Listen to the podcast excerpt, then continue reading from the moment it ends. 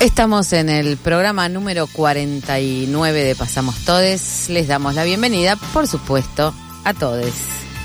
Y yo acabo de volver de viaje, el tema de esta noche es el viaje, pero en busca de abrir esta parte de la noche, me fui a buscar cuadernos y no mapas. Porque el viaje no es del todo viaje sin su relato. Y los relatos no serían lo mismo sin la madre de todas las narraciones, que son las historias que se van a buscar más allá. A mí no me gusta citar, pero bueno, pensando en Walter Benjamin, eh, podríamos decir que las historias que se cuentan, las historias que se narran con el cuerpo, con la boca, con el corazón, em, se podrían dividir en eh, dos tipos de narradores, narradoras, ¿no? Mm, les narradores sedentarios, que podrían ser, por ejemplo, pensando, ubicándonos en algunos siglos, varios siglos más atrás, les narradores sedentarios, campesines, por ejemplo, que van a narrar en general la memoria de sus pueblos, ¿no? Las historias del pasado, cómo se cultivaba, cómo se cuidaban a, los animales. Y tenemos el otro grupo de narradores que son justamente viajeros y viajeras en general eran en otros tiempos marinos, eh, que bueno, iban a otros lugares, lugares que desconocidos para los pueblos que no se movían tanto porque no había tantos medios de locomoción, y traían imágenes, voces allende los mares. La traducción de las lenguas, el olor de las comidas, la arquitectura mágica que en algunas ciudades se ponen rectas y en otras curvas, en aquellos mm, caminos subterráneos y en otros más puentes colgantes, los colores de la ropa, la forma en que se dice o no se dice buenos días. Todo eso traen quienes viajan y en sus narraciones hacen un nido, podríamos decir, al deseo de saber, de probar, de ver, al deseo de viajar. El Allende ya no existe, dice, por ejemplo, Ítalo Calvino sobre su libro Las ciudades invisibles, en donde pone a dialogar al gran mercader, a Marco Polo, el mercader veneciano, con el gran Khan, ¿no? un descendiente de Gengis Khan, eh, que contrató a Marco Polo en un momento para que vaya a recorrer Medio Oriente y le trajera noticias, le trajera narraciones. Eh, este Marco Polo de las ciudades invisibles y el Gran Khan, como se lo llamaba en ese momento, no, no obviamente son ficción en, la voz de Ítalo Calvino. Eh, él les hace decir, les hace hablar en torno a las reflexiones que él mismo hacía sobre su trabajo y que durante muchos años y durante muchos desplazamientos del propio Ítalo Calvino iba acumulando en cuadernos, ¿no? Este, los cuadernos para Ítalo Calvino se iban, iban creciendo y eso en algún momento se transformaba en un libro.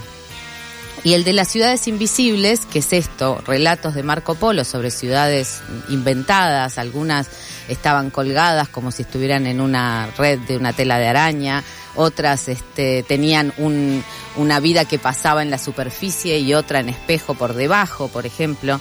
Estas ciudades también eran reflexiones de él sobre sus viajes y sobre las ciudades y sobre cómo era la vida urbana. Decía, tal vez estemos acercándonos a un momento de crisis de la vida urbana. Esto lo decía hace por lo menos cuatro décadas. Un momento de crisis de la vida urbana y las ciudades invisibles son un sueño que nace del corazón de las ciudades invivibles en qué se han convertido las ciudades, ¿no? Ahora viajamos y en todos lados encontramos, por ejemplo, McDonald's, ¿no? Viajamos y encontramos bares prácticamente iguales, ¿no? Lugares mexicanos, lugares indios. Eso antes que parecía que había que viajar muy lejos, bueno, ahora vamos a Palermo y tenés vietnamita, tenés este, bueno, etcétera, ¿no? Todo lo que quieras. De todas maneras, el deseo de viajar siempre nos mueve.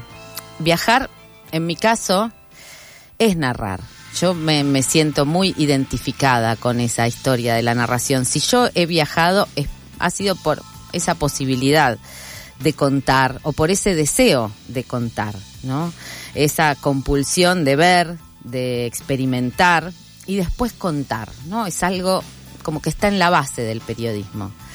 Eh, y a mí la parte del periodismo que más me gusta es viajar. Puede ser lejos, puede ser cerca. Eh, hay una excitación en esa precariedad de salir a la aventura o a ir a buscar eh, información, pero no solamente información, sino poder captar el clima, captar algo de la esencia del lugar a donde vas y donde en general hay un conflicto. Eh, siempre te encontrás con una ciudad que es otra y que a la vez es muy parecida. Y el, desafío de transmitir después es esa, esa precariedad que te lleva por las calles, que te lleva a buscar de qué manera contar, ¿no? Eh, porque una llega con desconcierto, con una ignorancia con, con la que te vas apenas un poquito más chiquita de la que tenías cuando llegaste. Por ejemplo, puedo recordar dos viajes a, la ciudad de La Paz, ¿no? Este, uno me tocó ir en el año 2002 en la guerra del gas, eh, donde la ciudad se estaba transformando, los pueblos indígenas estaban creciendo, había un bloqueo este, de la zona del Alto, donde están los pueblos indígenas, y la ciudad de La Paz estaba totalmente amenazada, ¿no? No, había medios de transporte, no se podía circular.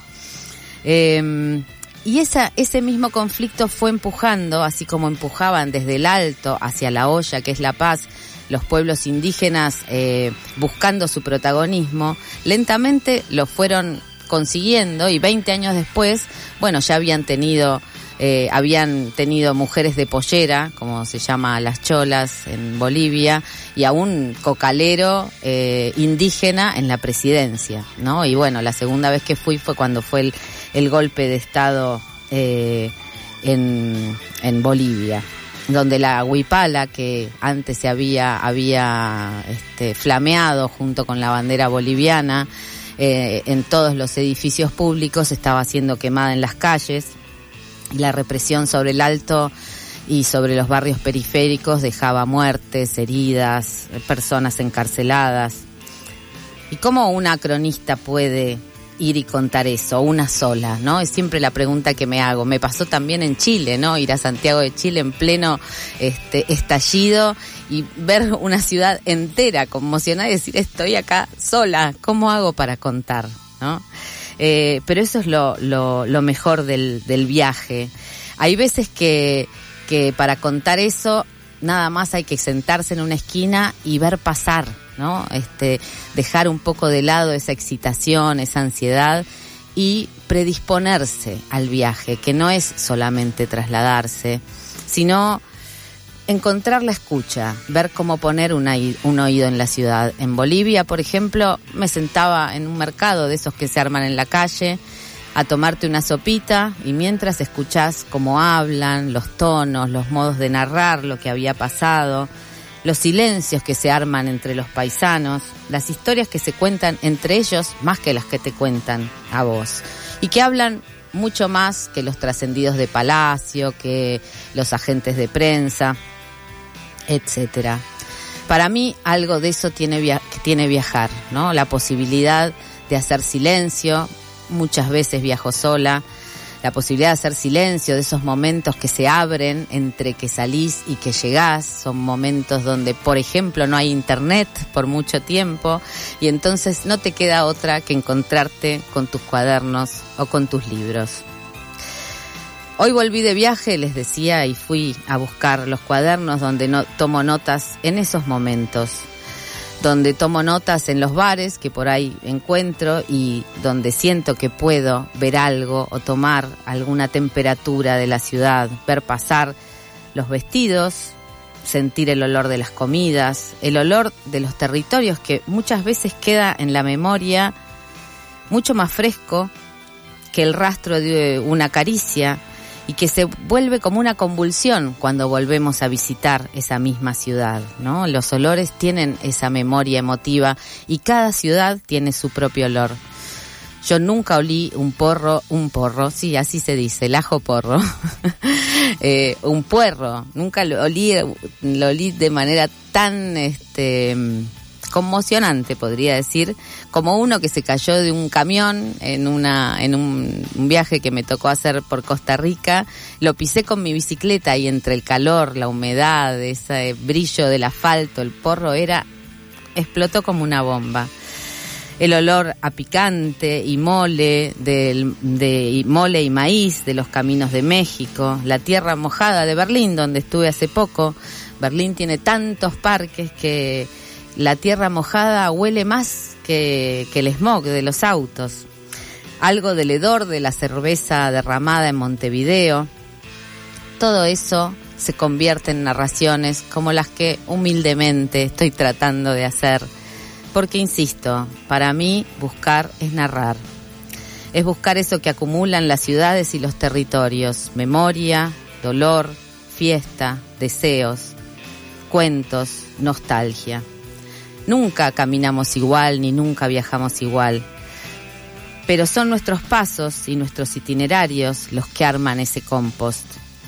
Y aunque mis privilegios y mi hambre me hayan permitido hacer esta topografía de superficies variadas, todo viaje, hasta el más corto, es, capaz, de hacer, de sumar, de colaborar con otras huellas. Es la chance de extender la mirada, mientras la ruta pasa, de escuchar las voces, los giros, el humor y la falta de humor de algunos locales en determinadas geografías y aprovechar en ese ser extranjera, con muchas comillas, de estar en ese punto de distancia desde nuestra casa y con, con esa ciudad o territorio que estamos viendo, para dejar de ver, sentir, oler y saborear como creemos que somos y viajar también de nosotros mismos.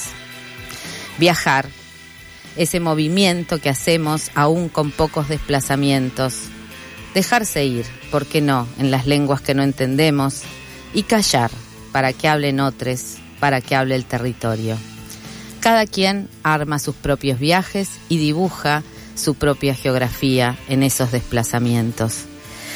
Por eso te preguntamos esta noche, vos, ¿cómo haces para viajar?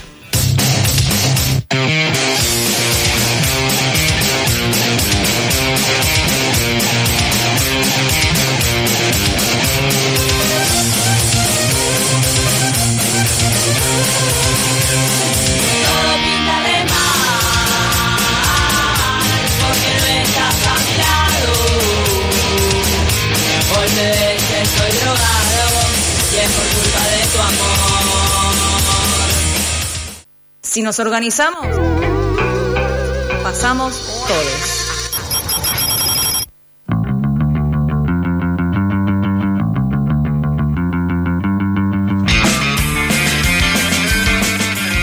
Y estamos acá en Pasamos Todes, soñando con viajes, recordando viajes, inventando viajes, porque bueno, siempre hay un viaje pendiente, ¿no? Este, por eso estamos preguntando. ¿Qué estamos preguntando? Estamos preguntando cómo haces para viajar. Esa es una pregunta que tiene que ver con eh, la precariedad de la vida. Sí, ¿cómo haces para viajar? Cargo la sube o cosas así, puedes responder. Em, Imaginación al poder. Pero eh, también lo puedes hacer al 11 31 26 0887, que es eh, el WhatsApp de la tribu. Y ahí puedes mandar tu audio contestando eh, ¿Cómo haces para viajar? Esto es muy amplio. Ya sabemos que nuestras preguntas pueden derivar en cualquier, cualquier cosa. sí, sí. Eh, y hoy no te vas con las manos vacías. Si respondes y arbitrariamente tu audio nos parece el mejor, te ganas. Eh, audio o mensaje, podría ser mensaje, porque estamos recibiendo algunos mensajes en Instagram, te quiero decir. También puede ser, puede ser escrito, viste que la, virtualidad te da la posibilidad de, de, comunicarte como quieras. Lo puedes hacer de todas esas maneras y te ganas. Eh, ¿Cómo se llama esto que te hace cuando vos querés que se te moje en las partes íntimas? Cuando querés que se te mojen las partes íntimas hay muchos este, mecanismos posibles, hay algo que se llama juego previo, hay algo que se llama... y después... pero hay este, pero también te puedes ayudar o puede ser mucho más placentero para algunas prácticas usar lubricante. Ahí está. Eh, y tenemos los lubricantes de Miss B que, bueno, que ah, buscan un mundo sin fricciones, lo cual a mí me parece muy bien. Me gustan las frotaciones y no tanto las fricciones que dejan escaras, heridas, esas cositas que no nos gustan tanto. Aparte- depende, depende de la circunstancia. Sí, aparte los lubricantes son un viaje lindo. A mí me digámoslo, encanta, digámoslo. A mí me encanta, a mí me encanta. Eh, les pueden encontrar en Instagram es missb.cosmética íntima y eso es lo que estamos, por lo que estás concursando hoy, si respondes cómo haces para viajar. Muy bien. Eh, no estamos solas, además, en el día de hoy, quiero decirles, eh, porque tenemos a nuestra invitada que ya hará su columna, pero ahora por lo menos nos decís sola, ¿no es cierto, Esther Díaz? Claro, buenas noches. Estoy muy contenta de estar con ustedes y muy contenta también del tema que, que estamos hablando hoy en, el, en la radio, porque bueno, como sabés, yo también hace muy poquito que he venido de un viaje. Por supuesto y que sí. esa voz cascada que tengo tiene que ver con eso.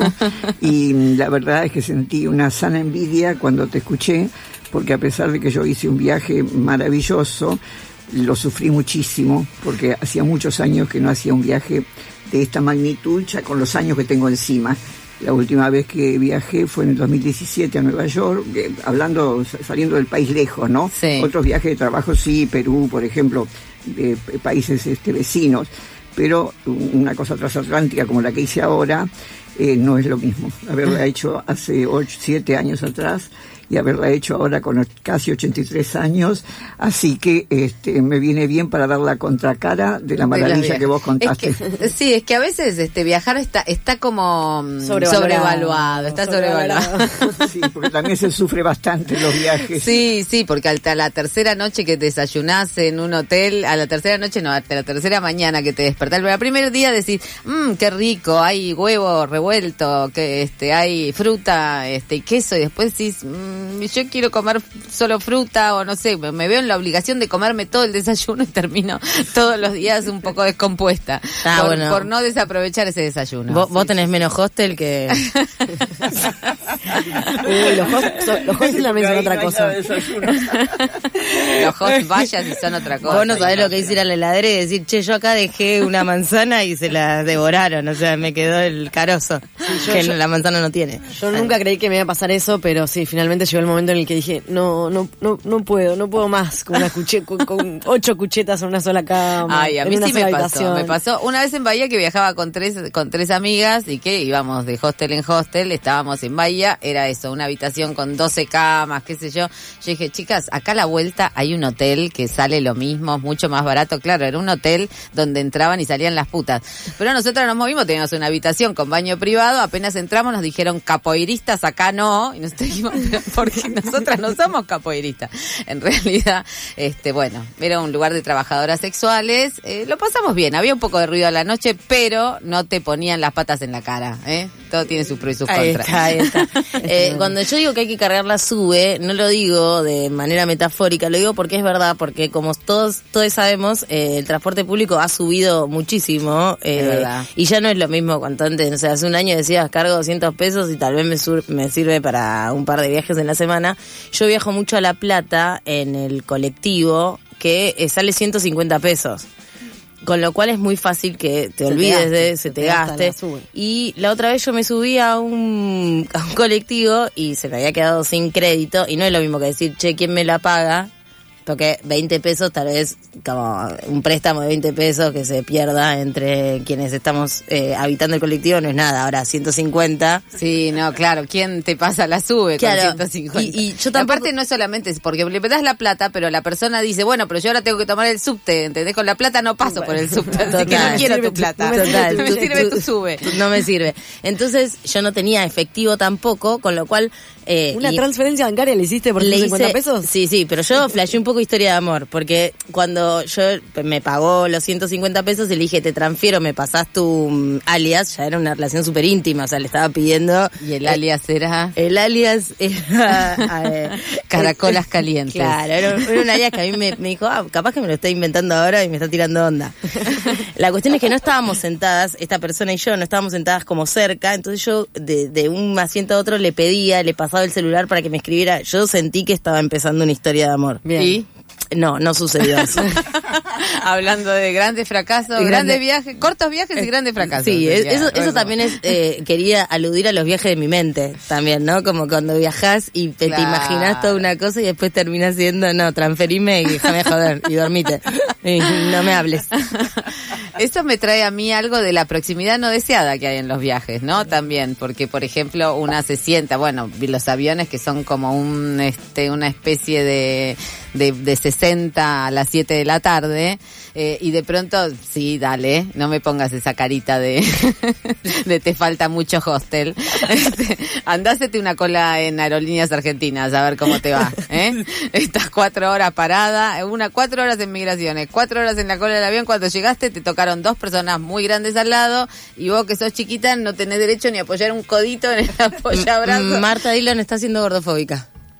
Dije grandes, no dije gordas, perdóname, porque, eh, por ejemplo, ayer me tocó un sueco al lado que las patas del sueco me, me, me te- estaban todo el tiempo encima de mi panza. Bueno, ¿qué querés que te diga? eh? Suecofóbica. Bastante, bastante, podría decir que Bueno, le- bastante. le Yo quería contar- Le comento una cosa, chicas, que para ustedes es inédita, increíble. A ver. Yo, la primera vez que viajé a Europa, tenía treinta y pico, todavía vivía Franco, así que se imaginan lo prehistórica que soy.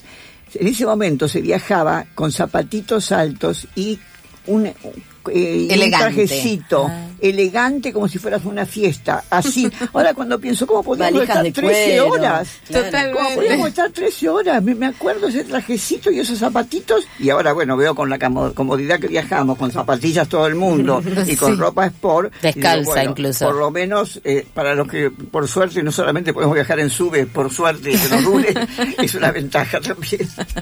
Sí, por supuesto. Perdón, ¿Quién nos saca, ¿quién nos saca la yoguineta, Esther, por favor, para viajar? Y en esas épocas sí que uno viajaba y se sorprendía, ¿no? Con algo diferente, no te encontrabas el mismo restaurante, como decía Marta, No. de Palermo. En Escúchame, es el día de hoy que conservo. Me acuerdo que viajé por este mm, eh, la, la aerolínea española y nos daban un neceser que es el día de hoy que lo conservo. Ahí tenía todas las cosas indispensables para viajar. Ahora, gracias. Pensar que ahora subís en esos este, baratos de, de Europa y te llevan y te traen vendiéndote cosas. O sea, los azafatos y las azafatas se convirtieron en vendedores. Ay, sí, es tremendo. Yo me subía una vez una los- la- las líneas estas como tipo Flybondi en Eso, Europa, sí. te empieza el viaje y te venden este primero la comida, después este, bueno, antes de subirte te venden la posibilidad de adelantarte en la fila para embarcar.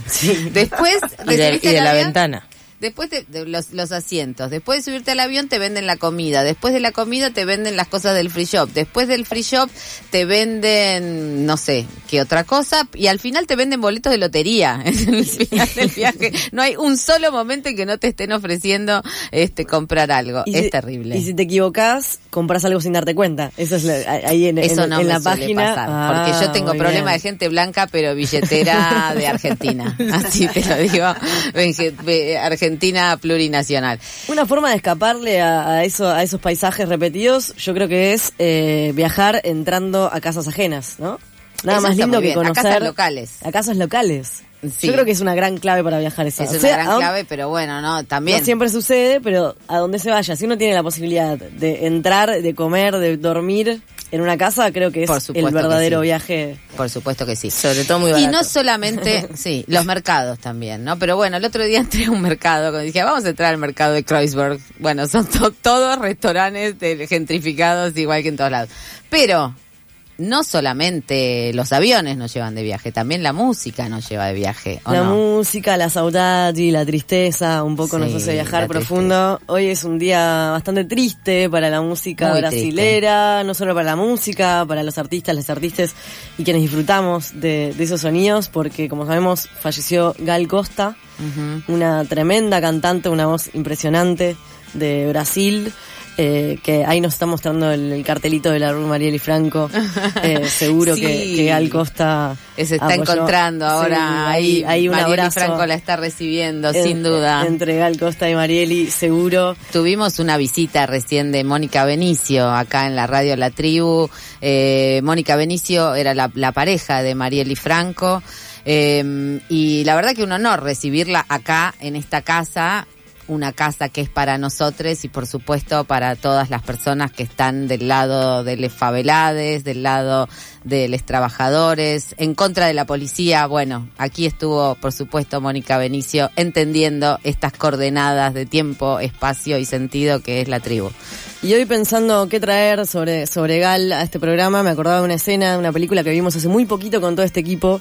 Eh, una película brasilera de una historia de un chico gay en pandemia que quiere tener relaciones y, y- tiene que seguir todos los protocolos y está ahí muy tensionado por esa situación. Y de repente la cámara en una escena que acabo de entender hoy, la entendí hoy esa escena con, con la muerte de Gal, enfoca una pared blanca donde solo hay una foto de Gal Costa en tetas, con una vincha hermosa y ella recogiéndose el pelo con una mano así hacia atrás.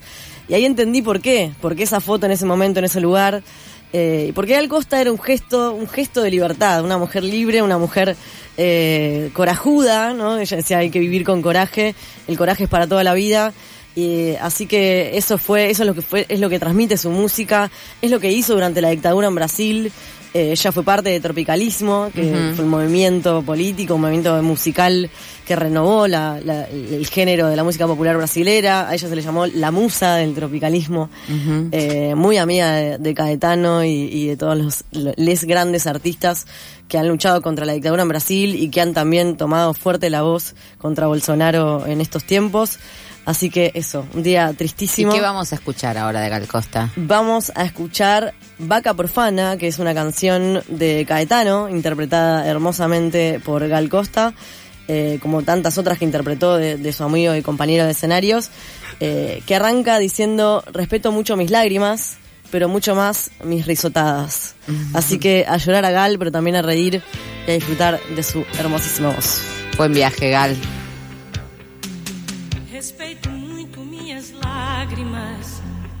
Mas ainda mais minha risada. Escrevo assim minhas palavras, na voz de uma mulher sagrada. Vaca profana, põe teus cornos pra fora e acima da manada. Vaca profana, põe teus cornos pra fora e acima da manada.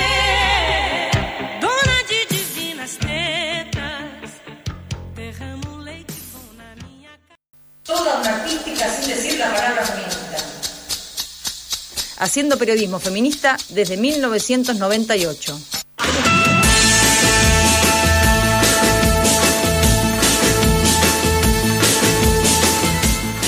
Y en este viaje de hacer las 12 desde 1998, ¿no es cierto? Eh, nos hemos encontrado en, en los últimos tramos de este viaje con una columnista de lujo, podríamos decir, que por suerte nos viene a iluminar cada 15 días ahora, pero durante mucho tiempo estuvo todas las semanas. Eh, la señora, nuestra filósofa punk, la lengua de loca eh, que nunca se equivoca y que, bueno, tiene una lengua filosa, nuestra queridísima Esther Díaz. Bueno, muchas gracias, Marta. De paso, si me permiten, damos la primicia del librito que, está, que ya aparece en estos días. Mm, Porque en pocos días, y tiene que ver con lo que Marta dijo recién, va a aparecer un libro de Editorial Biblos eh, que se llama Lengua de Loca, que es el título que Marta le puso, me pidió autorización para ponerle a la columna y que me encanta. Eh, bueno, y, y hicimos una selección de, de columnas. una Están- reedición, un remix, un, remix, decir. un remix, sí. Este, prácticamente se reescribió el libro sacándole lo, lo, Lo coyuntural. lo coyuntural, claro, lo, lo que es muy periodístico y quedando, como dice Marta, mariposeos filosóficos. Y la cito a Marta porque ella escribió el hermosísimo prólogo que justamente los editores, cuando leyeron el prólogo de Marta, dijeron, es tan entusiasmante que hay que poner también parte de ese prólogo en la contratapa, porque es un prólogo para vender, es un prólogo para vender, de tan, de tan bien que me vende Marta. Así que bueno, este, en marzo lo vamos a presentar en el CCK, Eh, así que, Pero ya lo pueden empezar a comprar a partir de... Y bueno, mira, en pocos días sale, ya cuando salga lo pondré en mis redes y les diré a ustedes también para que me hagan un poquito de... Por supuesto Y por- que sí. y por supuesto supuesto que sí. vamos a tener para sortear acá, me imagino. Ah, Ah, ¿qué para- te parece? para- Como exclusiva para los sorteado- como hemos oyentes sorteado en su momento, como hemos sorteado en su momento este Filósofa Pan y si Marta quiere también podemos este, sortear en otro momento las posesas.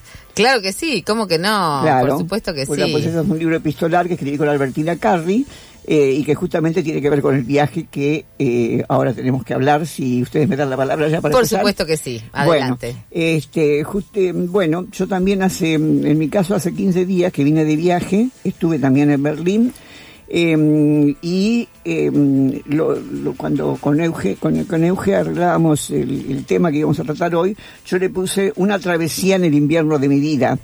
Y mm, claro, cuando, cuando uno dice travesía piensa, bueno, se fue a África a cazar elefantes, que es una cosa así por el estilo.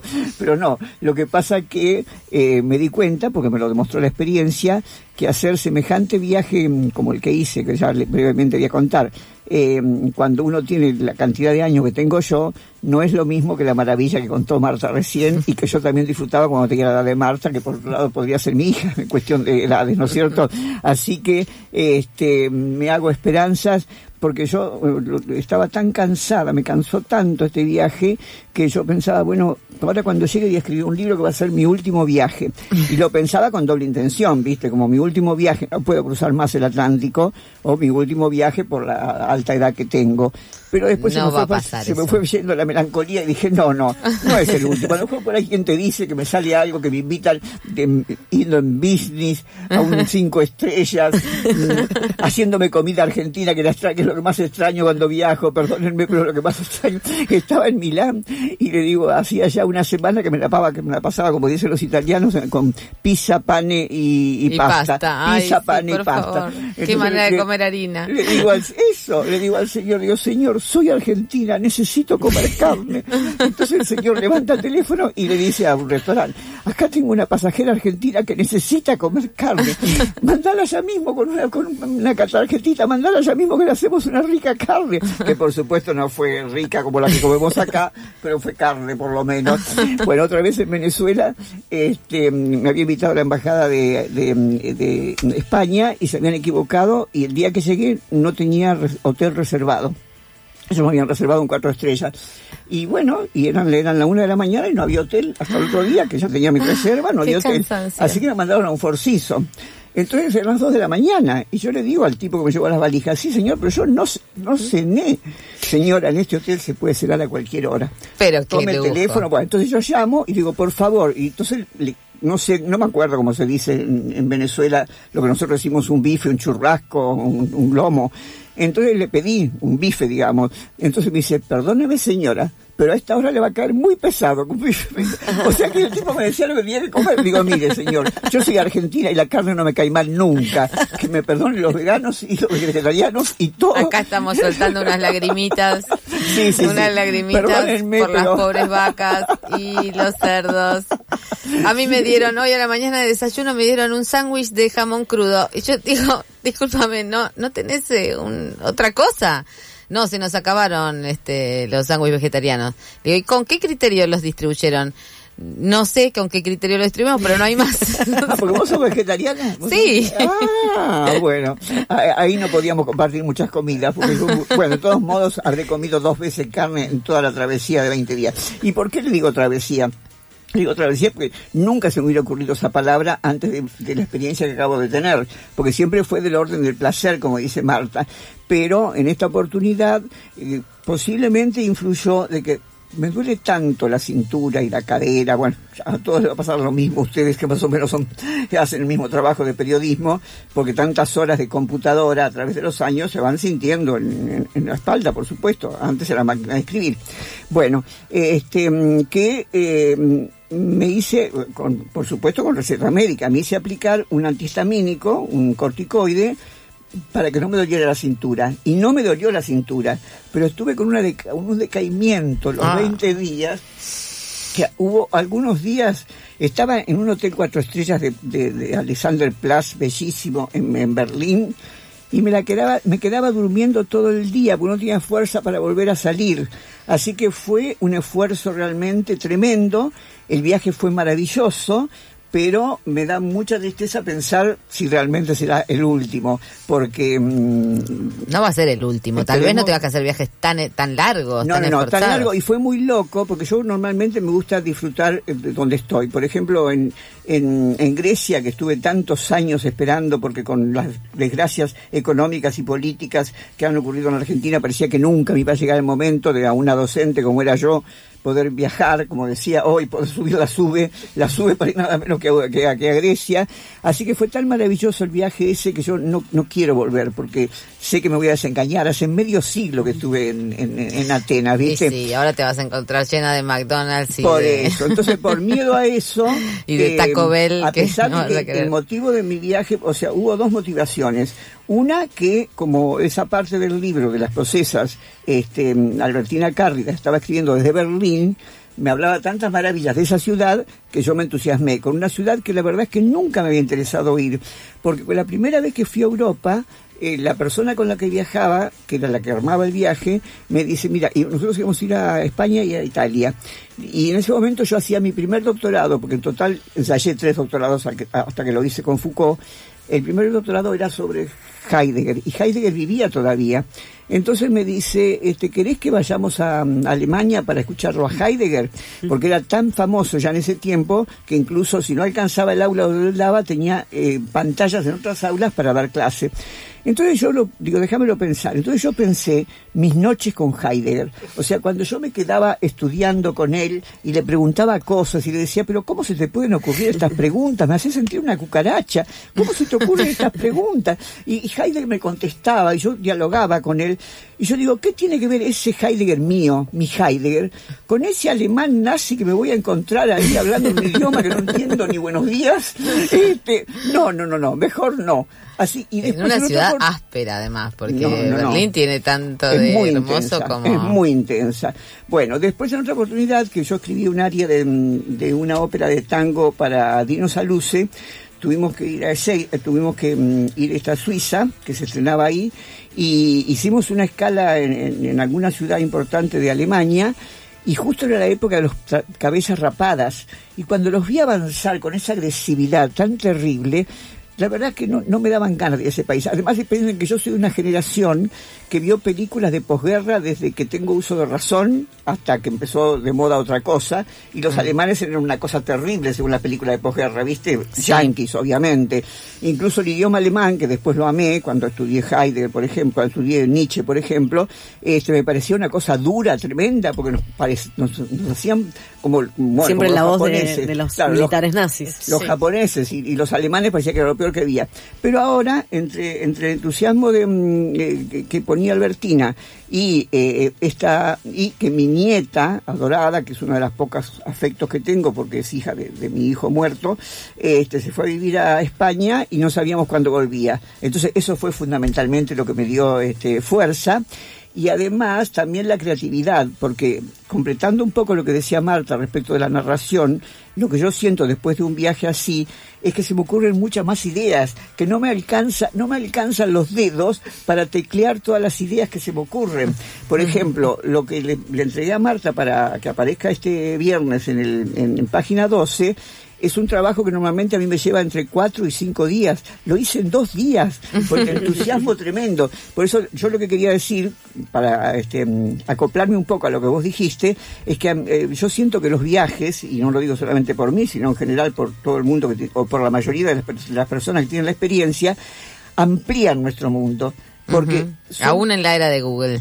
te lo amplían, porque vos podés verlo todo por, por, por Wikipedia o por este, YouTube o por donde sea, pero es lo mismo que poner el cuerpo y sufrir el cuerpo, porque Marta contó la parte linda del viaje, y entonces, y yo lamentablemente estoy contando la otra parte sin despreciar la parte linda, porque bueno, las experiencias que tuve las tuve, lo que estoy hablando ahora tiene que ver con eso, lo que escribí para página, para las 12 tiene que ver con eso, pero este fue muy terrible. Por ejemplo, yo, estuve acá, la, la- la última vez que estuve, cuando me despedí, y les dije, mire chicas, tengo dos objetivos fundamentales. Uno bastante banal, que es la moda. Quiero comprarme pincha, ¿se acuerdan? Y el otro, eh, sí, ya de más altura, que es el arte.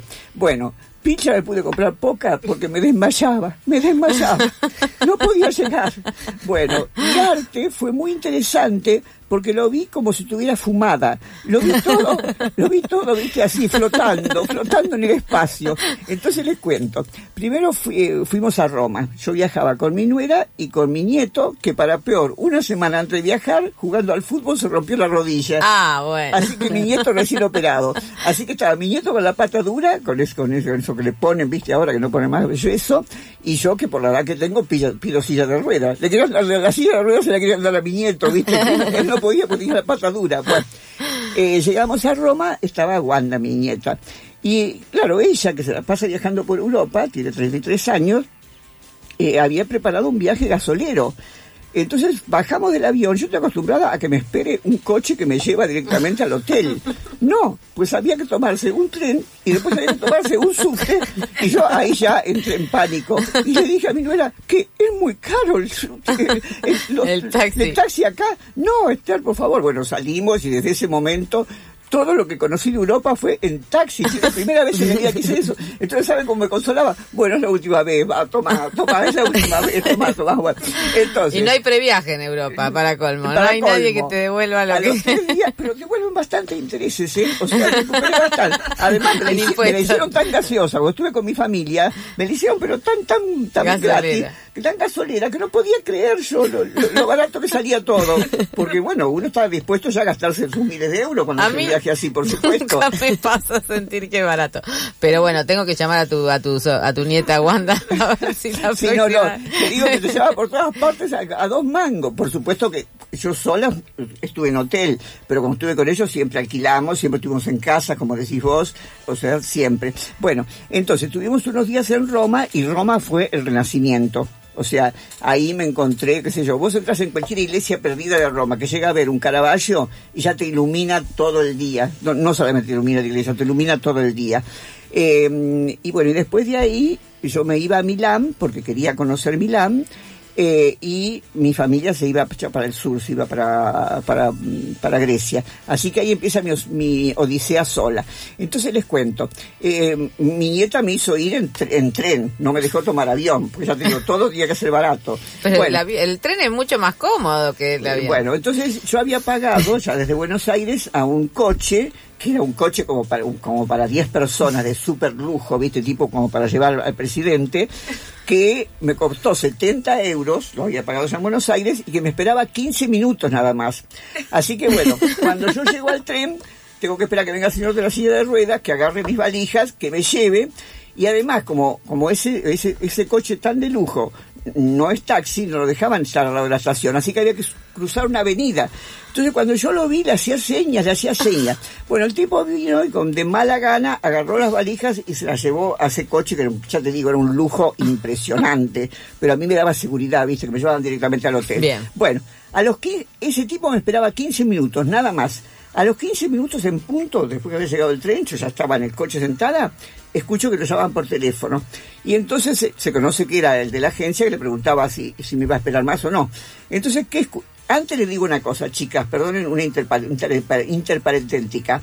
Yo acá en Buenos Aires dejé de tomar Uber porque una vez un venezolano me dijo abuela. Les juro. Después que lo reté al venezolano, que no se decía a la gente abuela que no era tu abuela. Igual te no- quiero decir que venezolanos, argentines, bolivianos, Sí, sí, o sí, sea, pero todo el mundo digo, te el dice prejuicio abuela. total, me estoy, me estoy tirando tierra sola. El prejuicio total. Por pero favor. escúchenme cómo la vida se vengó. El italiano, la vida se vengó de mi prejuicio. El europeo. El italiano, el europeo, el primer mundo, estaba en Milán, el norte de, de, de, Sí, sí, de sí, Italia, la se cuna de la que es moda. fino, que es lo cheto. Le dice, más sí, estoy llevando una vieja. Así que fíjate vos, ahí por suerte me reí de mí misma, ¿te das cuenta? Es bueno. Así que creo que lo más notable de Milán es eso, que me dijeron vieja y me las tuve que morfar, cosa. Constataciones, Bueno, constataciones. rápidamente, pues ya se me está pasando el tiempo, este, ahí pasé dos días, por suerte pude comprarme alguna cosa, pero les juro que me compraba una camisa y me tenía que meter en un café y poner la cabeza entre las piernas porque se me bajaba la presión, se me bajaba la presión. Bueno, vamos a tener una charla privada sobre cómo gastar el dinero, Esther, porque me parece... Bueno, lo que pasa es que yo estuve viendo precios acá en Argentina y resulta que en Europa está al mismo precio que acá. Porque Por todo eso está tan te caro digo. acá. Así que más vale, me traje una hermosa pincha de Milán y, y no una acá en Santa Fe que me cobran el triple. ¿Te das cuenta? Fue eso nada más. Bueno, pero fui a la Fundación Prada también. O sea que cumplí con el arte. Y bueno, después de ahí me fui a Berlín. Qué intensidad. Además me vino fantástico para sacar todos los mitos de la puntualidad este, alemana. Alemana. Puntualidad, acá no me pueden ver porque no es televisión, pero hago un corte de manga. Va fangulo, la- va la- fangulo, lo decimos en cual. italiano. O sea, la silla de ruedas tardó una hora en llegar. y a mí se me iba el señor del coche, igual que el se me iba. Entonces, bueno, los, el, el, el- el, el- el que tenía que manejar el avión de vuelta, porque viste, como son tan comerciantes allá con los aviones, bajás de uno y ya lo suben y bajan a otro lugar. Venía y decía qué pasa, y nadie agarraba un teléfono para llamar que venga de silla de ruedas. Bueno, finalmente, después de una hora, estoy hablando de Berlín. Sentada dentro del Después avión. de una hora del avión y con una cola que cuando pasé, si las miradas mataran, ya estaría muerta. Estaba en la cola esa. Bueno, aparece, este, eh, entonces buscan a alguien que hablaba en castellano. Eh, Porque hasta ese momento yo quería hablar en inglés y no me entendían nada. Entonces aprendí, después aprendí a hablar con el teléfono, por suerte. Entonces cuando yo intentaba hablar en inglés, la gente me señalaba el teléfono, que por favor les hable con el teléfono. Así que este alemán fue el que me salvó esa noche, este, me esperó. En el medio de la nada me preguntó por teléfono, el divino, él fue el único alemán divino que encontré, me preguntó por teléfono este, cómo eran mis valijas. Les dije el color y cuando me traía el señor de la silla de ruedas, después de una hora, en el medio de la nada de ese aeropuerto enorme que eran mil metros para llegar, a la- para llegar al equipaje, estaban mis dos valijitas ahí solas. El señor esperándome me Con llevó al. Berlín. Cuando llego a Berlín, a un cuatro estrellas, como dije antes, hermosísimo, que también se desayunaba tipo así como dice Marta, que después no sabes qué comer de tantas cosas que te dan, había solamente dos empleados que no hablaban más que inglés y alemán y no se preocupaban lo más mínimo porque le entienden en otro idioma. Este, entonces yo les dije en inglés, pero como me va a dejar ir sola a la habitación, era un negro que me atendía y me dijo que sí. Así que yo me subí al, al ascensor y subía y and- abría y bajaba, abría y bajaba. y no pasaba nada, hasta que una turista se dio cuenta y me dijo dónde tenía que poner la tarjeta para que el ascensor me, lle- para- me llevara a su lugar. Bueno, llegué y no pude abrir. Bueno, ya dejé las valijas, dije, se me las roban, me las roban, me volví y el negro por suerte dejó todo lo que estaba haciendo y se fue conmigo y me dijo cómo entrar y yo le preguntaba dónde comer, entonces me decía con el dedo dónde comer. Bueno, la cuestión es que lo único que entendí del idioma era que decía sopa de tomate. ¿Saben lo que fue la sopa de tomate de los alemanes? ¿Vieron ese puré de tomate que viene en un cartón Sí. calentado? O sea que así me tuve que ir a dormir mi primer día en Berlín, chicas. Otro día la seguimos. Muchas gracias. Esta fue Esther Díaz y nos estamos yendo, bueno, escuchando un poquito de música, por supuesto. Beach. Esto es algo así como Beach and the Exciting Conclusion. Highway.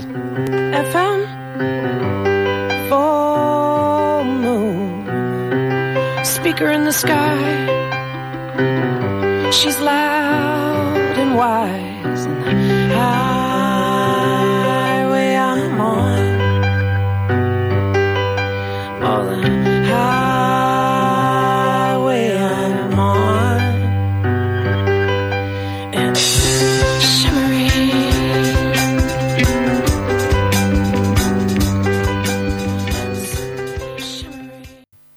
Si no puedo triple X, no es mi revolución. No entiendo si triple X es para llenar o ya está llenado. Y es triple X tipo algo porno.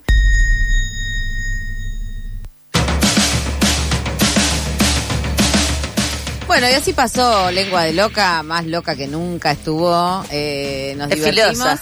Sí, filosa y a veces como que no te deja como diciendo, bueno, y la corrección política ¿Dónde está? pero no Y es corrección poli- filosófica. Y corrección filosófica. Ahí está. Qué sé yo. Y bueno, lo decimos por corrección política, lo decimos porque sí, porque bueno, esas personas que nuestra querida lengua de loca nombró, eh, en general son migrantes, en general este, tienen vidas duras.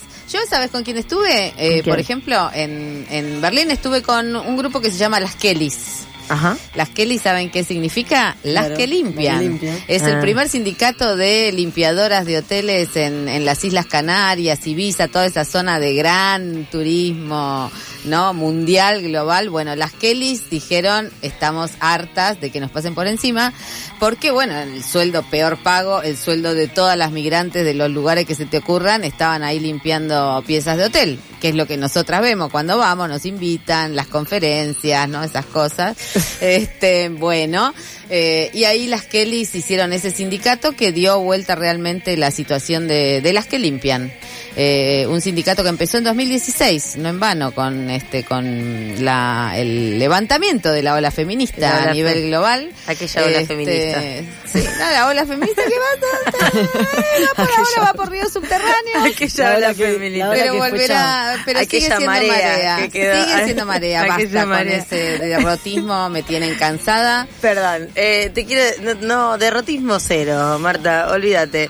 Eh, Solo hay bandera amarilla, ¿no? Como que te puedes nadar tranquila. a mí me Te llegaron nadar mensajes, tranquila ¿eh? en el mar. Banca un segundo que para que sepan de qué estamos hablando, si sintonizaste a las 11 de la noche del miércoles, pasamos todos. Eh, estamos preguntando cómo haces para viajar. Esto es una pregunta muy amplia y estás participando eh, por lubricante, que también es un buen viaje, estar mojada y disfrutar de Miss B. eh, punto cosmética íntima. Eh, hoy vamos a sortear eso y la gente responde. Por ejemplo, yo tengo un mensaje de Chris Murín que dice, hoy les voy a extrañar, estoy con amigas disfrutando de música en vivo, les quiero, iré luego a Spotify. Dice Bien. esto porque nuestro programa se sube todas las semanas a Spotify, pones Pasamos Todes y lo escuchás eh, en donde quieras, no necesitas estar un miércoles a la noche despierta. Y si, Bueno, y si querés yo- puedes comentarle a alguna amiga, amiga que también nos que escuche, también eso pasa. Del boca Pasamos boca. todes, pasamostodes.com, además pueden hacer algún aporte para que este programa siga existiendo, solamente tienen que poner en su browser Muy bien. pasamostodes.com y ahí tienen las opciones de aportar. Yo tengo otro mensaje de Felisa que me dice que eh, viaja escribiendo y se ríe, no sé por qué. Después el jaja no lo entendemos porque, bueno, es una buena manera de viajar, escribir. Y tengo otro mensaje de LK, no sé, no, no, esos, mens- esa- esos nombres de Instagram que Bueno, no no te quejes, dale, no te quejes. Pone LK entonces, que Sí. dice que también lee y escribe para viajar.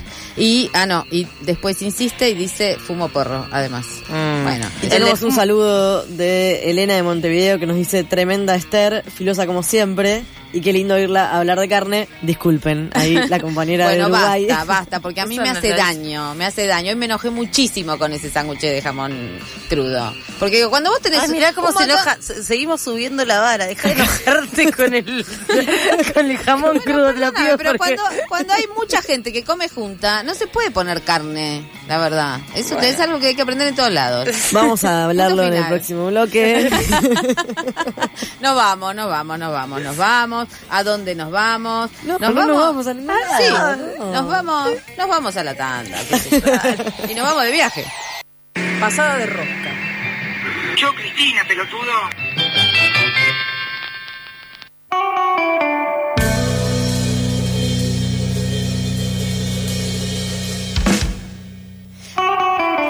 Bueno, y acá estamos, en Pasamos Todes, nadando en nuestras propias incorrecciones, en la- bueno, en estos problemas, este, que no son problemas en No, no definitiva, son problemas, la verdad que no son ningún problema. ¿A quién, a quién se le ocurre quejarse de lo que le sirven en un avión, no? A nadie. A nadie, a, nadie. Y tenemos una invitada a la que yo conocí en un viaje personalmente, porque ya la conocíamos de antes por su música y por su arte. Eh, Pierina Nochetti, ya la conocen, amiga de la casa, por favor. Hola, hola, hola. ¿Cómo estás, Pieri? Bien, acá estoy. Bueno, Tranquis. Tranquis.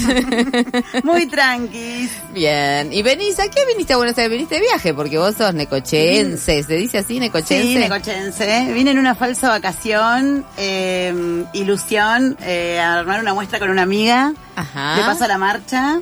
Eh, De, ¿estuviste en la de marcha? paso, de paso. como de Paso la tranco. marcha. Vos sabés que nuestro primer programa de Pasamos Todo fue después de la marcha del año pasado, así que ahora estamos como de aniversario, estamos cumpliendo un año. Ay, me encanta que vengo Sí. para el cumpleaños. Yo me siento que el sábado voy a tener cumpleaños. Sos como la torta de cumpleaños, podríamos decirlo así. me encanta. qué bien, qué bien, ahora sí, nos sentimos todas festejadas. Pero Iba a decir que no teníamos torta, pero... se Eh, me bueno, acá las tortas sobran, mira, desde, desde los controles hasta la puerta está lleno de tortas. Pueden soplar velitas por donde quieran. Este, eh, Pieri, venís a, bueno, dijiste una falsa vacación y, Y uh, a preparar una muestra con una amiga, a inaugurarla el sábado. ¿y de qué va la muestra? La muestra es una muestra textil que, que estamos preparando por WhatsApp. De, en verdad, como en el verano se hace la Marcha del Orgullo en Neco y ella fue a cantar con su banda Neco ahí a la Marcha del Orgullo y paró en mi casa. Y ahí macheamos, nos enamoramos, primera vista, segunda vista, tercera vista, porque ya nos conocíamos. Eh, pero sí, de las cosas que hacíamos. Y, y entonces empezamos a, eh, bueno, que queríamos hacer algo juntas, que queríamos hacer algo juntas y salió esta muestra.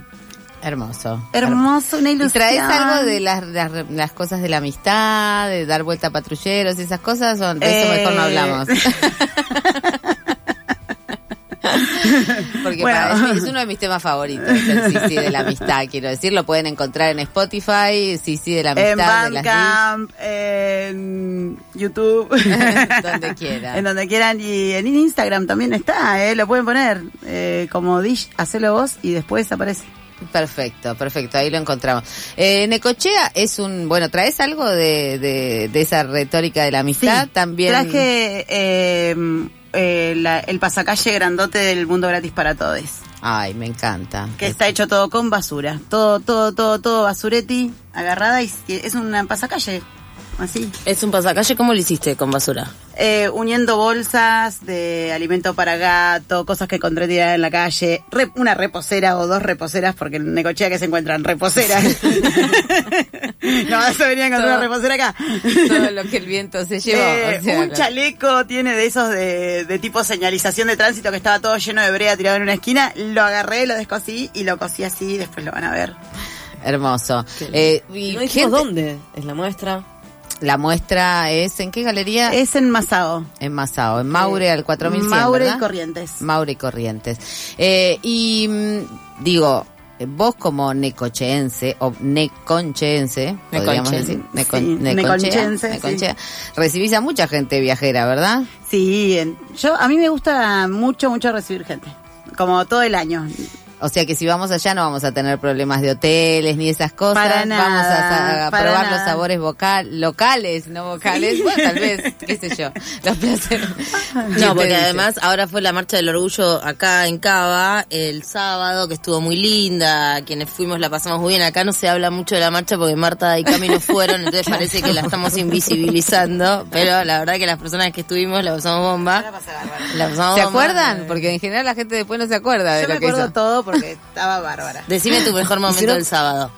Cuando fuimos a la batucada con mi amiga que me dijo, ahí vamos a sentir fuerte, y yo dije, vamos. Ahí vamos a sentir fuerte.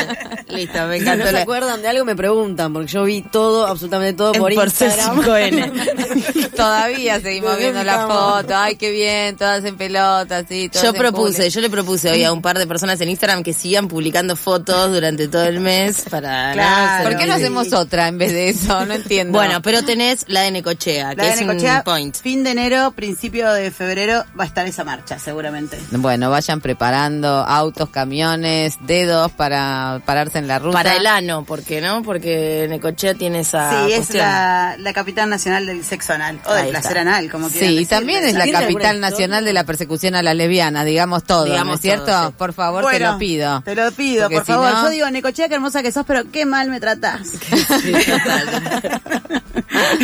no puedo decir otra cosa. Porque la estamos en una campaña federal por la absolución de Pierina eh, y, pu- injustamente porque en principio no se puede criminalizar a nadie por hacer una pintada, menos por hacer una pintada que dice ¿dónde está Tehuel? que es una pregunta que flotó arriba de toda la marcha durante este sábado y este ojalá que deje de flotar eh, en la marcha de Necochea, Eh, pero más además ni siquiera hay una prueba para que te para que te judicialicen por esa pintada. No, es una foto que de espaldas, de tres personas de espaldas. Y la otra vez en la absolución para Pielina también hicimos el, el- la broma de, de- de una persona de espaldas y se da vuelta y es un jugador de básquet. Pero tiene exactamente el mismo pelo que yo. Podría ser igual. Tarantini, también podría ser Tarantini. Es igual. Y, y bueno, y eso. eh, eh, no hay Valderrama cámaras, también no hay podría nada. ser, ¿no? Hablando Sí. de Valderrama también. Mucha gente me decía, puede ser Valderrama. Eh, repongamos un poco cómo fue esa historia para la gente que todavía no lo conoce. Eh, bueno, un día me llaman a una oficina para eh, decirme que me tenían que notificar algo. Yo pensé que era que me iban a recategorizar porque estaba mal categorizada. Estamos mi hablando trabajo. de una oficina de la municipalidad de, municipalidad. Necochea donde vos sos trabajadora. Claro, sí, es la oficina de desarrollo social. Que ni siquiera me hicieron pasar, me entendieron en un hall. Y, y ahí me dijeron que me suspendían por 10 días, sin goce de sueldo, porque había hecho una pintada que dice ¿Dónde está Tehuel? Que en el expediente ni siquiera dice Tehuel, dice Teruel. Está mal Dios. escrito. Sí, claro. está mal escrito. Porque no saben ni quién es, pero porque son así. O sea, y. O sea que la próxima vamos a pintar quién es Tehuel, ¿no? Sí. Y que nos conteste la que municipalidad. nos conteste la municipalidad, tal cual. Y, y bueno, y desde ahí empezaron a, a- como una cuestión de, no sé, si de saña, ponele, o de, de no tener nada que hacer y agarrársela conmigo, no sé ya qué puede ser. Y, y empezaron a perseguirme porque aparte de esa, de ese, de ese expediente que es administrativo dentro de la municipalidad, me hicieron una causa penal. Me denunciaron penalmente y el fiscal dio lugar a que me, primero a que se archive la causa. Después se desarchiva y yo me niego a declarar y después eh, ellos dicen que, que vayamos a juicio a prueba, o sea, que, que nos vayamos a juicio oral y público. Y, Un juicio oral y público contra una lesbiana que además no, no es una lesbiana cualquiera, aunque cualquier lesbiana o cualquier persona que sea judicializada por hacer una pintada sería lo mismo, pero acá tenemos a una persona que es este una activista cultural, una artista, una educadora, entonces el ensañamiento no es este gratuito, no es que se agarraron por vos con vos porque sí, digamos, se la agarran con vos porque sos una de las agitadoras, por ejemplo, de la Marcha del Orgullo de Necochea. Claro, y un poco como que eh, cuando me, me acusan, la, una de las notas em- es así, como que la banda donde, donde yo canto incita a la violencia o tal, porque dice, amiga, vamos a, a romper todo, amiga, no sé Vamos qué. a dar vuelta a un patrullero, que es la parte que a mí me gusta. Es un loco. poema, chicos, es un poema. Chica, a ver, muéstremelo todos los patrulleros que hay dado vuelta en la historia del... Ojalá, ojalá. Que primero la chance. o sea. Sí, ¿sabés qué? A- a- vamos a eso, a un Lula Palusa de dar Y vuelta aparte de servicio ganaba, ganaba millones de dólares por decir las Claro. mismas cosas, ¿no es cierto? Y acá resulta que te dejan 10 días sin sueldo. No, y Dale, loco. Y aparte, o sea, ahora eh, también vimos eso, como que 10 días después de que me denuncian a mí sale una nota de una chica felicitándola por una pintada en el mismo lugar que yo, pero... ¿Qué había hecho? Un Rottweiler. Ay, mi El amor. guardián del bosque se llama. Ahí está. Ah. Pero eh, cuando hacen la nota dice no ¿Un tiene policía? unas rayas feas. O sea, está bien. Está... Estaba bien Encima hecho. críticos de arte, lo único que Lo faltaba. último que faltaba, porque eh, si hay algo que tiene que es súper legible el, el mural de dónde está Tehuel. Sí, sea, no, digamos, este, este caso se hizo bastante público, hay un montón de medios que lo han reposteado, digamos, y republicado, y vos ves, y es tu foto, hay una foto de espalda, eh, y el... Sí, pero son las dos cosas, o sea, no está no está claro que sea Pierina, podría ser cualquier persona, pero además no te pueden perseguir por hacer pintadas, más en un lugar donde ya está pintado, digamos, ¿no? Este donde ya hay una tradición de pintada. Y o sea, aparte esto es una persecución política, como hay persecuciones políticas contra militantes en todo nuestro territorio y donde podemos ponerlo en la misma línea de la con, con otras este digamos bases eh, para la persecución, digamos, pero lo que vemos es una avanzada represiva contra las compañeras mapuche en el sur, contra las compañeras en San Juan, que también están judicializadas por hacer pintadas, contra compañeras en San Luis, digamos, la judicialización es permanente. Así que, Absolución para Pierina, que es una página de Instagram. Es una página de Instagram que unas amigas hicieron para eh, ayudarme con todo esto, porque en un momento me volví loca. Y sí. Sí. O sea, me, me pesa ir a trabajar, volví a trabajar, me pesa, o sea, no hay ninguna cámara que diga que soy yo aparte, no hay nada, o sea, como... Bueno. Pero me pesa, o sea, como me En- pesa. Entonces, sigan a la página Absolución para Pierina, ahí se van a enterar dónde pueden poner su firma para acompañar esta campaña y se pueden ir enterando de las acciones que, bueno, que se seguirán haciendo por esta absolución y también pueden acompañar a Pieri en esta muestra en Buenos Aires, ahí en Maure y Corrientes, en la, ¿cómo se llama la galería? En Perdón. la Galería Masao. en la Galería Masao. Y para escuchar tus canciones, ¿dónde hay que buscar? Eh, en Spotify somos Dish, eh, en Bandcamp, Dish de punto y punto y punto. Bueno, y bueno, te vamos a despedir con una banda amiga que vos conoces bien, que va a las marchas de Necochea y que nos propone un viaje a ese lugar donde todas queremos estar. Anoche una mina en San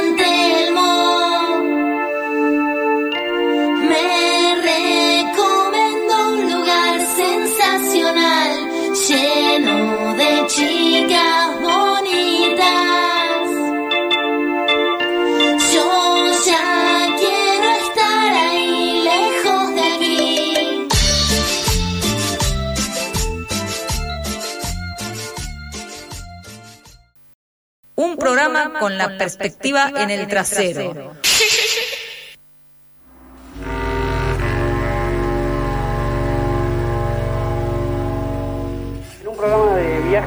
Yo viajé al Festival de Cine de Mar del Plata. Tuve la suerte de participar del estreno de la película de Adriana Lestido, la Adriana fotógrafa, la fotógrafa, con un documental que más que documental es toda una experiencia de un viaje que hizo al Círculo Polar Ártico sola, su cámara, con su cámara, para un poco registrar esa experiencia directa con, con el paisaje. Así que le pregunté cómo fue, cómo surgió ese viaje eh, de película. La idea de viajar eh, sola alrededor del círculo polar tuvo que ver quizás con la necesidad de, de- de viajar a mi propio centro. Muy fuerte lo que pasa eh, cerca del polo norte, del polo magnético de la Tierra. La idea del viaje en realidad comenzó cuando viajé a Tromso para eh, grabar en video las, las auroras y con lo que sentí estando ahí. Eh, que las auroras son muy hermosas, pero eh, eh, más fuerte fue lo que sentí físicamente eh, estando cerca del, cerca del polo.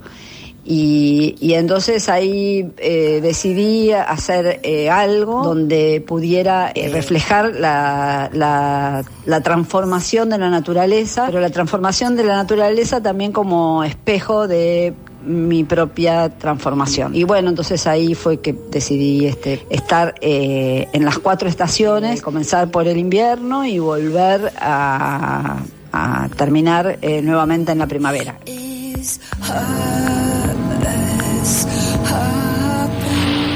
Elegir el destino de un viaje siempre conjuga lo que se espera de ese territorio y también lo que ese territorio va a revelar, a revelar. Así que le pregunté a Adriana eh, justamente qué esperaba de, de ese viaje tan particular. Yo en general eh, no espero nada, trato de no esperar nada. Las expectativas en realidad tienen que ver con, con nada, con tener la, la energía en el, en el futuro. Y yo de lo que trato es lo contrario, ¿no? De, el gran desafío siempre es estar en el presente, y honrar la impermanencia y la transitoriedad eh, de todo. Cuando uno espera, eh, se cierra un poco a lo justamente lo inesperado. Y de ahí, entonces en general no es que yo estoy esperando algo y uy, me vino, llega, pasa otra cosa. Lo que importa yo creo que es eso, ¿no? Poder ir fluyendo con las cosas que van pasando eh, y darle importancia eh, a aprender de lo que se presenta, ¿no? De, de- de las cosas que se van presentando. Errante es una película de paisajes inhabitados y un poco inhabitables.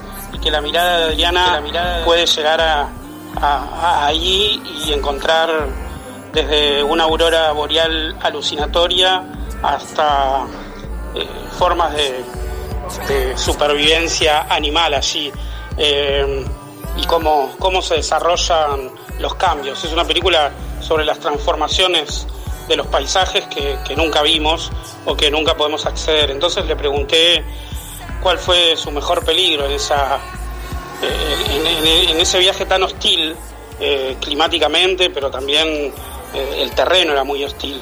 Pero, y, y también le pregunto si, si ahí pudo encontrar algún confort. Y el mejor miedo fue, el mayor miedo, fue este, mandarme por algunos caminos así que no, no eran rutas principales, mm, totalmente patinosos, por ahí de montaña, con precipicio. Y mandarme ahí con el auto, bueno, eh, muchos caminos los hice rezando porque eh, eran eh, muy, muy peligrosos. Y yo hacía fotos a veces con el celular de registro. Y bueno, nada, y una vuelta en una catarata que estaba en parte congelada, en parte no, eh, con el frío y la- se me salió el celular, de, se me deslizó el celular de la mano, cayó en la catarata, yo no vi dónde cayó y fue, tuvo complicado, com- tuvo, nada, yo lo quería rescatar como fuera, porque aparte era mi medio de comunicación, quedaba muy aislada, sin el teléfono. Y aparte eh, tenía fotos que había hecho de unos caballitos que no quería perderlas. Bueno, nada. Fue tremendo rescatar. Eh, tuve así unas apariciones mágicas de- que me ayudaron, eh, pero fue así. eh, eh, fue la situación más riesgosa creo que pasé, porque bueno, me mandé ahí a la catarata, me hundí en el hielo, bueno. Y el celular puede estar como caer de cuatro metros y estar, no sé, como dos horas bajo el agua congelada, eh, siguió andando. Peores. esos miedos eran parte, ¿no? Como que eran lugares este, eh, muy extremos y que no conocía estando sola es este pasé muchas situaciones así de, de- de mucho temor o bueno el confort no tuve situaciones de confort el confort el único confort que sentía realmente era eh, manejar eh, con el auto que tenía en Islandia cuando no era peligroso eh, por esas rutas eh, totalmente vacías por horas y horas y mm, tenía un lindo auto y nada, escuchando música, esos paisajes increíbles, eso estuvo buenísimo. Y también eh, durante los tres meses que estuve en Islandia, estuve parando en una cabañita que era de un- en una granja, estaba a unos tres kilómetros de un pueblo mini, mini, mini el pueblo. Y nada, en la cabañita también era muy mini, pero tenía una vista, unos cielos, una vista al, al mar increíble. Mm, Varias imágenes eh, de la película del invierno están hechas desde la cabañita. Eh, bueno, y estar ahí viendo tantos cielos y, y tanto horizonte, eh, tanta inmensidad, eh, bueno, no, no se puede decir confort, pero, pero más o menos, ¿no? Como pasé momentos increíbles cuando estaba adentro calentita, ¿no? Mirando semejantes, eh, nada, semejantes, mirando el universo, no sé, la sensación de- de de estar en conexión así muy fuerte con el, con el universo, ¿no? Con, con su belleza, su lado salvaje, eh, con la tierra.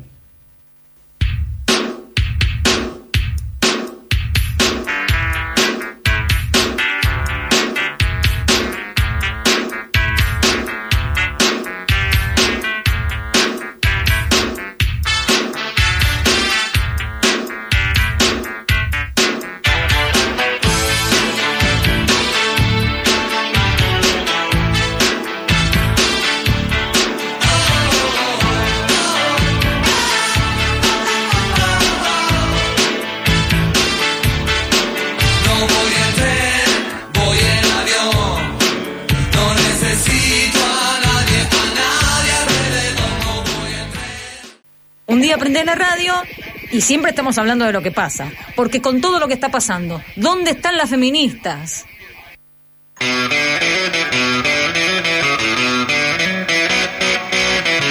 completamente normal que no tengas éxito la primera vez que intentas hacer la proyección astral? ¿Y cómo sabes si está funcionando? ¿Cómo sabes si lo estás haciendo bien?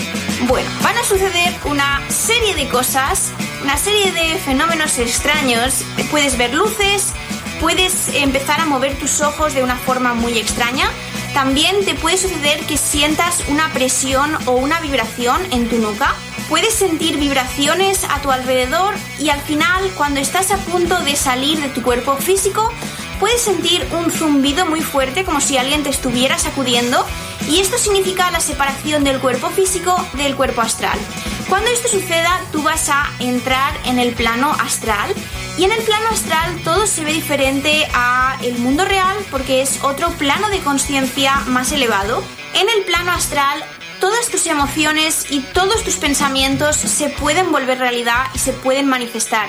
Nos comimos los honguitos y procedimos a esperar. Recuerdo que íbamos caminando así como platicando entre nosotros, así como, güey, pues yo creo que este pedo no sirve, yo creo que no pega, güey. Y en eso mi amigo Ryan dijo así como de, güey, pues es que yo ya me siento medio como liviano, como que siento las piernas ligeras. Y Alex empezó así como de, sí, no mames, sí, como que, como que yo igual siento los brazos ligeritos, como que me siento diferente. Leo así como de, no, pues yo igual, como si me hubiera dado unos cuantos toques, pero nada del otro mundo. Y en eso yo iba caminando, escuchándolos, y vi enfrente de mí, no estoy mintiendo, un árbol rosa, de color rosa, así rosa mexicano, que me quedé así como de, güey, qué pedo con ese árbol que es rosa, güey. Y les digo, no mamen, miren este árbol que es rosa. Y me dicen, verga, sí es cierto, güey, de eso no hay en México. ¿Qué pedo, cómo crece un árbol de color rosa? Nos acercamos a verlo, arrancamos una hoja así como de, güey, qué pedo, las hojas son de color rosa. En eso volteo y veo una fuente así como llena de agua, pero neta el agua era como demasiado brillante. Me acerco a la fuente y toco el agua y digo así como, güey, qué pedo con que esta agua brilla un chingo.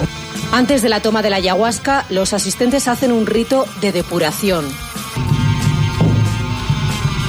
A los 30 minutos empezó a hacer un efecto fuerte. De repente todo empezó a, a distorsionar. La- las ganas y la sensación de querer vomitar impulsivamente fue fuerte. Eh, empezaron a bombardearme imágenes y personas, sobre todo personas de la familia. Las chicas, las asistentes que nos han acompañado, se convirtieron en personas de mi familia y personas que al parecer con las que tengo una carga. Creemos que estas sustancias tienen potencial, se está estudiando en los principales centros de investigación de Estados Unidos y de Europa. Si nosotros conseguimos administrar de forma pura y conocida eh, y bien dosificada los principios activos que componen la ayahuasca, creemos que se puede convertir en una herramienta terapéutica más, como lo, que, como lo podría ser cualquier otro psicofármaco.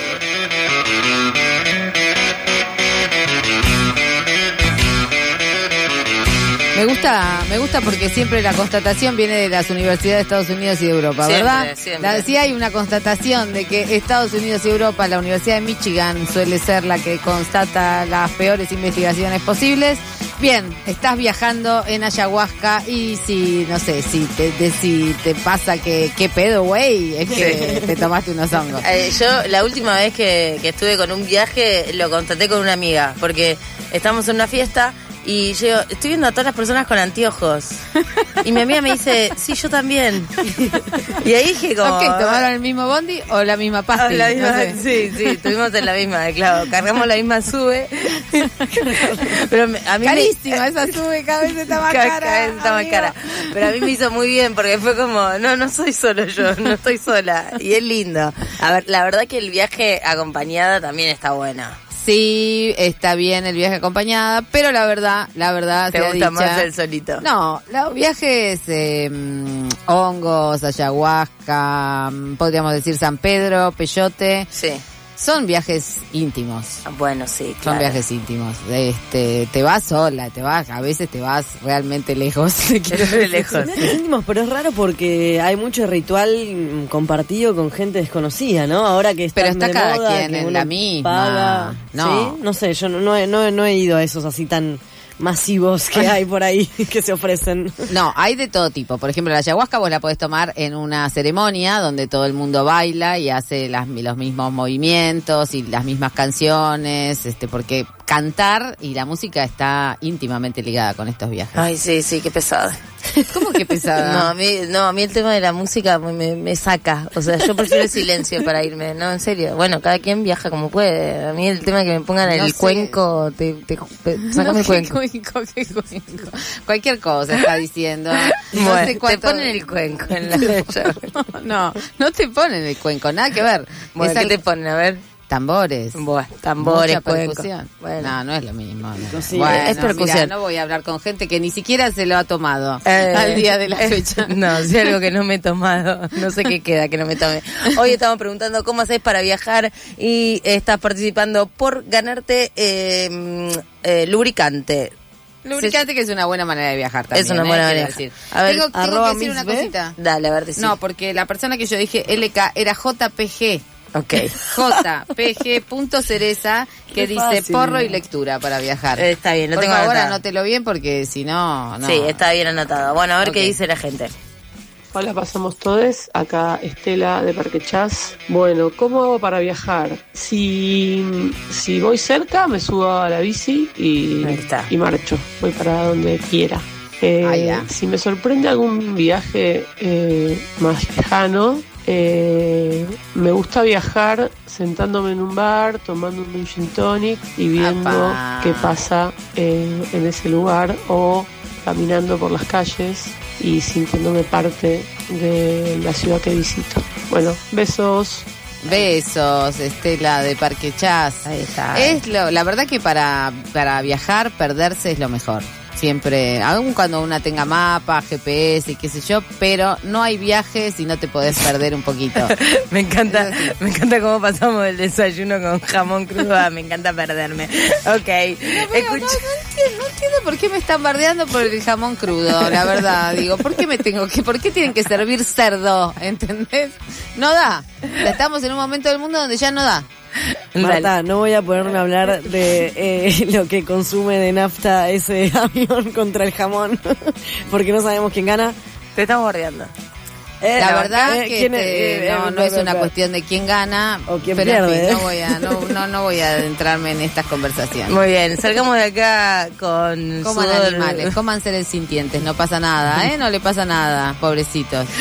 Yo no estoy en contra de viajar en avión, pero se- el avión contamina bastante también. Obvio, obvio. Eso. Ay, ¿sabes qué? Hoy tuve una noticia, me llegó por mail. Dale. Perdón. Bueno, te- tengo este, un animal en la garganta. Sí, eh, me llegó por mail una noticia impactante. Se realizó en Argentina el primer casamiento eh, carbono inofensivo, carbono libre. Ay, pero qué interesante. Im- Impresionante. Esto sí que es yo no podía creer que eh. eso era una noticia, una gacetilla, y yo me leí la gacetilla entera para ver cómo era un casamiento Ay, este, ay, ay, sin ay. huella de carbono. ¿Cómo era? Y porque vos te casás y con la plata que juntás, porque bueno, no sé cómo gastás carbono en un casamiento, pero en fin, que compras unos arbolitos, unos pinos que se plantan no sé dónde y entonces borrás tu huella de carbono. ¿Eh? Es- bueno, es- así. Ay, ¿Qué querés que te diga? Yo ahí te preguntaría cómo se hace para borrar la huella de carbono. Si querés más información, escribinos. No, gracias. No, no te quiero agradezco. En realidad no estaría interesada. En fin. Bueno, a mí me faltó. mm, Decime. Me faltó un, eh, un recuerdo muy importante después de haber hecho estos viajes astrales, estos viajes este, psicodélicos, estas salidas del cuerpo, que fue la vez que Rolando Graña tomó ayahuasca y lo, lo filmó todo en directo, por favor. Ay, no me acuerdo. Ay, ese es un recuerdo imborrable para mí porque realmente estaba en una como en una carpa, no sé, y se iba poniendo como blanco, pálido, graña y seguía transmitiendo, nadie entendía qué ni La- cómo, pero ¿Y bueno. hubo vómito ahí en vivo?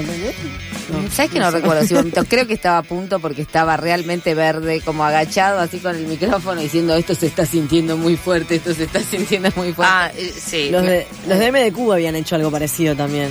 Como habían tomado así alguna Yo cosa. voy a contar una cosa superadora. A ver. Hace poco, creo que hace dos semanas, eh, Madonna lo puso en su Instagram, se, se esnifó un poco de popper. Ah, bueno. Madonna, se te, te debes haber flipado tres camiones de popper a los 60 años que tenés, amiga. Bueno, pero lo hizo en vivo. Ah, Lo hizo ¿y? en vivo y contó, o sea, estaba ahí en el videíto en el TikTok, no sé ni qué era ya, y hizo un esnifado de, de ¿Y qué popper. pasaba? No, no, siguió hablando, o sea, se quedó quieta tres segundos como todo el mundo que toma popper. Era el lanzamiento. En general no puedo quedarme quieta. ¿Qué haces? Te tiras al lado de alguien. Viste como que te da como un derrame, no sé, de pronto te dice, si hay gente alrededor, bueno, una se derrama. como la carita de WhatsApp ahora, la que se derrite, Ay, me sí, me encanta la carita. Es de un WhatsApp. lindo. Bueno, vamos a decir quién gana, ¿no? Es importante que en este programa cada vez que eh, ponemos una pregunta, que no lo hacemos eh, de manera así como, ah, se nos ocurre un día una pregunta y la tiramos al aire, no. La pensamos mucho y la gente responde. La pensamos mucho y qué formulamos. Y formulamos nada. Eh, Porque primero había, la habíamos formulado así, después la formulamos así y después quedó una pregunta que es cómo, via cómo haces para viajar. En fin. Y la verdad que el, el escribir en viaje es un lindo, o sea, que transformar la escritura en viaje es... eh, Me gusta. Se merece un lubricante. Sí, sí, se lo damos a Felisa, entonces. Se lo damos a Felisa. Ay, mira, es Felisa, sí, se lo remerece. Esto es eh, missb.cosmética íntima. En Instagram. En Instagram, así que Felisa te ganaste un lubricante para hacer lo que quieras. El lubricante, eh, ese lubricante es de solo, es solo de, em, te lo puedes meter en cualquier lado. sí, donde ustedes No, viste, no. Porque, no sé. Porque en general se usa en los genitales o en el ano, no sé, Claro. donde, donde más quiere. Cla- Claro, Ah, claro, sí, Es sí. con- Obviamente que siempre los lubricantes, o sea, no se hacen más lubricantes en base a aceite porque sabemos que rompe el preservativo, ¿no? Y entonces- no, no sirve para la anticoncepción, que alguna gente tiene problemas de anticoncepción durante las relaciones con penetración y este mm, bueno, entonces no, no se usa más. No, porque vieron que el 420 se usaba solo, o sea, que no se podía poner en el ano, no me acuerdo qué cosa. ¿Por qué no se puede poner en el Algo ano? nos explicaron. Cuando vinieron las del 420, Ay, me dice- olvidé. Ah, Eh, claro. porque tiene el 420 tiene aceite de almendra, de coco, porque son, ¿viste? Ellas, ellas dialogan conmigo, hacen cosas veganas, ¿no es cierto? Este, cuidan el planeta, entonces hacen aceite de coco y le ponen marihuana. En fin, yo lo recomiendo, ¿eh? No, ¿Lo usaste? Sí. lo Ah, bien. Lo Bien. usa- No en el ano, me imagino. Podría usarlo en el ano porque como la verdad que el preservativo ya no me importa. Porque aparte le quiero dar una noticia. ¿Cuál? En honor a mi amigo Matías Evan, que es uno de los jóvenes viviendo con VIH. Ya no es tan joven, Matías, quiero decírtelo. Pero como es este uno de las personas que, mm, este bueno, reci- tras- le transmitieron el virus por vía vertical, sigue siendo parte de esta agrupación y que viene haciendo una campaña eh, muy importante para las personas que vivimos con VIH, que es decir una y otra vez que las personas que están en tratamiento eh, y que tienen carga viral indetectable no transmiten el virus del VIH por vía sexual. Lo cual parece una obviedad, pero la verdad que la mayor parte del mundo no lo sabe y él insiste, ahora fue su cumpleaños, dijo, por favor, re- para seguir compartiendo esta gran noticia de que el VIH no se transmite por vía sexual cuando estás con una persona que está con virus indetectable. Así que Matías, feliz cumpleaños. Ya lo dije, lo dije todo. Qué lindo. Bueno, Sí, cuando. es lindo, es lindo, es lindo, es lindo. Si hubieras, tú, hubieras estado en mi lugar en los 90, lo diría con una sonrisa más grande todavía. Quiero decir. Claro. Eh, bueno, si te suscribís a pasamostodes.com, tenés la posibilidad no solo de colaborar con este programa, sino también de tener un montón de beneficios. Ajá. Por ejemplo, 2x1 en la tribu Mostra que queda acá en Lambaré 873, que es un bar que hable de jueves a domingo. Ajá, y el sábado está, ah, no, carísimo. si El sábado está no carísimo. El jueves y viernes está el Festival Cartón, acá, que es un festival internacional de cortos de animación. Es la onceava edición. Ajá. O sea, vos pedís dos por uno de lo que... O sea, vos sos suscriptora de... Dos por uno de sopa paraguaya, por ejemplo. Sí, o dos por uno de cerveza, lo que vos quieras. Eh, y el domingo está Lu Gómez y Sandra Aguilar. ¿Sabes qué? ¿Sabes a quién le hacen un homenaje? Sí. A ver. A Úrsula Guin. Exacto. Ah, y aparte van a, van a hacer temas en torno a un libro, a uno de mis favoritos de Sí. Úrsula, que es El nombre del mundo es bosque. Divino. Lo amo ese libro. Eh, sí, bueno, Está es bien. un programón de domingo. Es un programa de domingo, lo que tenés que hacer es suscribirte a pasamostodes.com. Hay aportes desde 300 pesos hasta 1000, o sea, es muy poco real, Real, los 300. real. no Te sé. lo come la inflación. ¿Cuánto le pones a la sube 300 y cuántos viajes en subte haces? Y además haces la cuenta de que tenés un 2 por 1 Uno, en dos, cerveza. No, no llegamos a cinco viajes eh, con la sube. ¿Vos viajando en avión sabés cuánto sale un pasaje de colectivo? ¿Pero usted qué se cree? ¿Usted se cree que yo me pago los pasajes de avión? Yo no, No. pago jamás Eh, un pasaje de avión. igual yo la Dije, vi- allá hablé de mis privilegios. Bueno, he hecho cobertura, me invitan a conferencias, voy a encuentros feministas donde hay gente que paga. Bueno, en fin. y también lo otro que aprovecho. y lo ¿Eh? otro que haces es saltar el molinete, por eso digo Bueno, que por supuesto no- que sí, no pago el subte porque la reta. Amén. ¿Qué sé yo? Bueno. ¿Entendés? Bueno, eh, le enseñé muy mal a mi hijo a saltar el subte. Cada No vez que me mal. ve saltar el subte le- se le cae un lagrimón y me dice, mamá, te van a llevar en cana. En fin, bueno, pasó esta nos mañana, estamos de hecho. yendo. ¿Te llevaron, te, te detuvieron? No, no, casi, casi. dice, ¿Qué hace, qué hace, qué hace? No, lo que pasa es que, y es verdad, me había pasado que salí y volví a bajar, tenía que hacer combinación como si fuera una turista. Corriendo, corriendo, Salí corriendo, apurada. Y bajé y dije, no voy a pagar otra e- vez. ese- eso te pasa por rubia. A mí que son me las 12 de la noche. Que quiero A decir que son las 12 de la noche. Sí. Que todavía es luna llena y que acabamos de cumplir un año. Estamos llenas de amigues acá afuera escuchándonos. eh, y bueno, nos tenemos que ir a festejar, amigues. Nos vamos a. Nos vamos, nos vamos. Estef Balea, Paula.